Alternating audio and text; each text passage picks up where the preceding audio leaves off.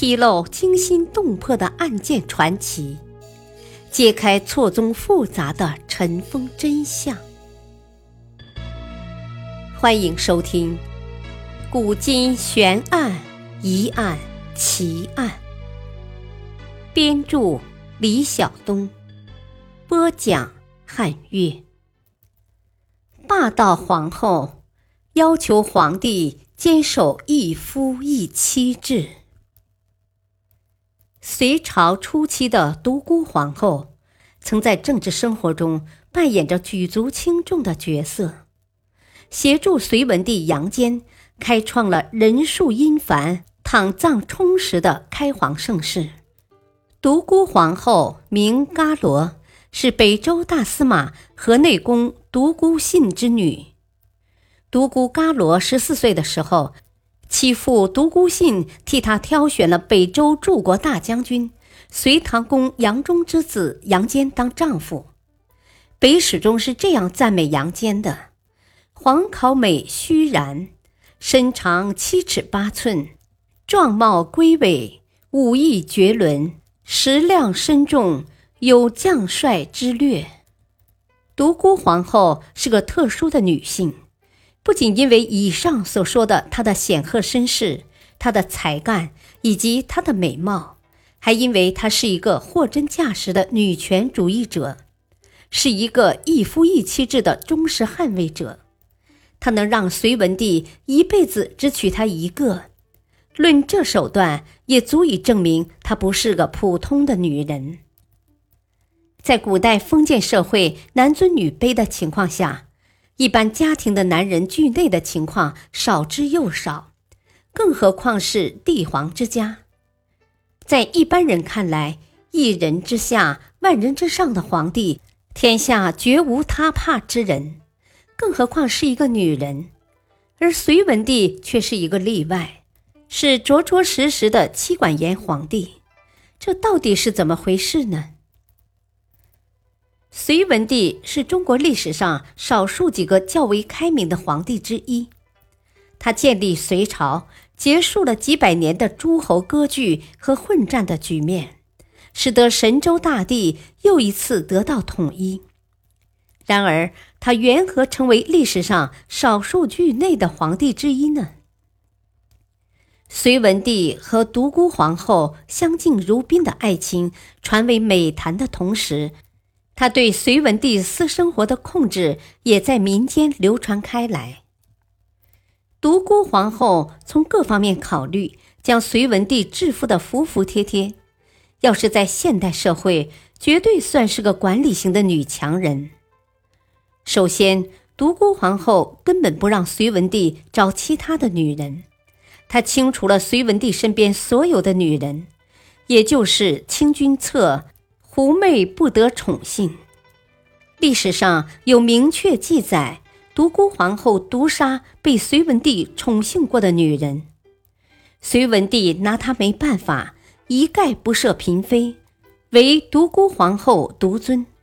不过这也好，隋文帝清心寡欲，把精力用在治理国家上，搞得头头是道，劝课农桑，开设科举。国家承平，人民安居，形势一片大好。不仅如此，他还让隋文帝下旨规定，满朝文武乱娶妻妾者，一律不予提拔重用。他甚至将太子杨勇废掉，只因杨勇不爱原配而宠爱别的姬妾，整天花天酒地，恣意玩乐。另外，他还对隋文帝严加看管。安插耳目，有什么风吹草动，立马就能知晓。遇到如此精明又强悍的女人，隋文帝为什么不反抗呢？为什么杨坚如此听独孤氏的话呢？一则独孤氏与隋文帝的感情非常好，感情是维系关系的纽带。如果杨坚不爱独孤氏，绝不会这样由着他的性子来。结为夫妻的时候，独孤氏正值妙龄，端庄漂亮，温柔贤惠，而且独孤皇后具有一种巾帼不让须眉的个性魅力。最重要的一点，独孤氏的家教非常好，知书达理，柔顺恭孝，不失妇道。独孤氏父母早亡，所以对长辈非常尊敬，懂礼貌，识大体，是个上得了厅堂的懂事的好儿媳。见公卿有父母者，美为至礼焉。朝中上下无人不夸，在当时也是声名远播的，属于女人中的极品。直到杨坚当了皇上，二人的感情维系的还非常好。文帝上朝，独孤氏在外面候着，等丈夫下班，深情相望之后，一同用餐就寝，同返燕寝，相顾欣然。以现在的观点来看，也算是模范夫妻了吧。二则，当初杨坚当皇帝之前，二人曾海誓山盟，要与对方白头到老，从一而终。既然夸下了海口，自然不能随便食言。当了皇帝，说话更不能不算数。最重要的是，独孤氏很有政治头脑，谈论起来也头头是道，朝中大臣们没有不服的。最早在杨坚篡州称帝的问题上，独孤氏就表现出超常的政治敏锐性。北周宣帝死后。独孤氏派人告诉杨坚：“大事已然，其寿之事必不得下，免之。”让杨坚当断则断，从而促使杨坚废周自立。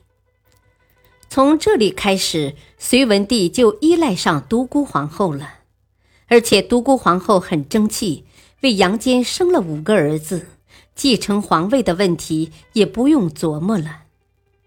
就在独孤氏死后两年，隋文帝也一命呜呼，相随他而去了。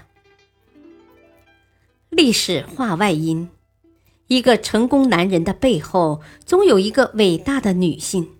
这话真的不假。话说回来，独孤皇后的所作所为，在今天看来，非得冠上大女子主义的帽子了。感谢收听，下期播讲往事只堪哀，大周后生死之谜。敬请收听，再会。